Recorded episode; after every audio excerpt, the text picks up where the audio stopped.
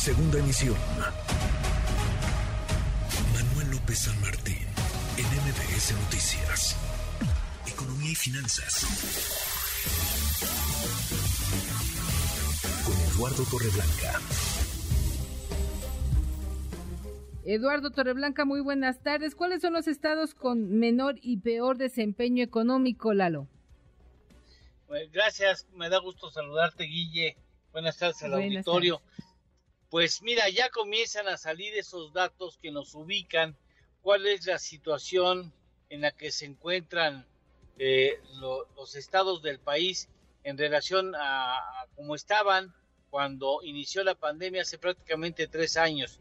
Indudablemente tanto a naciones enteras como a países o sectores económicos, la pandemia ocasionó sin lugar a dudas un daño eh, del que algunos estados, algunos países eh, pudieron salir con relativa rapidez y otros han tardado en hacerlo. Te puedo decir que a grosso modo, eh, poco más del 50% de los estados de nuestra nación no han sido capaces de recobrar la salud que tenían o la situación en la que estaban antes de que iniciara la pandemia.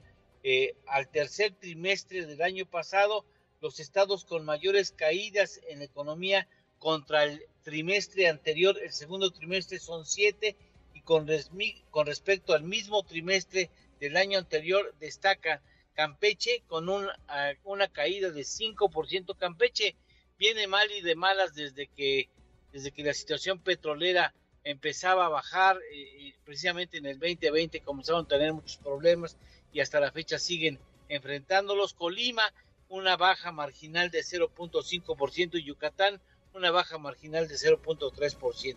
Pero también hay estados con crecimiento. Por ejemplo, destaca y destaca muy, mucho, muy favorablemente el estado de Hidalgo, Guille, con un avance de 10.1% respecto al año anterior, Jalisco con 8.2%, Baja California Sur por el turismo con un crecimiento de 8%, Tabasco, ahí está la mano de la refinería de Dos Bocas, más 7.7%, y Puebla, la mano indudablemente de la Volkswagen, con un avance de 7%. Yo creo que esos son los estados con menor crecimiento con respecto a como estaban antes de la pandemia y aquellos que ya la superaron y siguen en caballo de hacienda, como solemos decir. Sí, y ojalá que pues eh, este año que se antoja complicado, pues las autoridades se pongan las pilas y pues impulsen a la micro, pequeña, mediana empresa a la generación de empleos y a la generación de riqueza, porque de otra forma yo no veo cómo se pueda mejorar el desempeño de eh, la economía de estos estados, Eduardo. Pues mira, tratas un punto muy importante el éxito económico de una nación o de un estado no es producto del azar o de la suerte o de una tómbola. No. Es producto de aplicación de políticas públicas que reconocen las capacidades productivas, las vocaciones de las regiones o de los países o de los estados y en función de ahí estimulan a la economía eh, en aquellos sectores en donde quieren tener una función destacada. Y yo creo que aquí vale la pena recordar que tenemos pendiente un plan nacional de desarrollo industrial que haría mucho bien a muchos estados del país con capacidades para aportar a la economía nacional. Así es, ojalá que al cierre de este sexenio se pueda construir algo para que se sienten las bases después de un desarrollo económico que nos permita en general a todo el país tener mejores condiciones y calidad de vida. ¿Te hay postre, Lalo? Claro que sí, estaba yo viendo los márgenes de utilidad de los vehículos que compiten en el mercado global.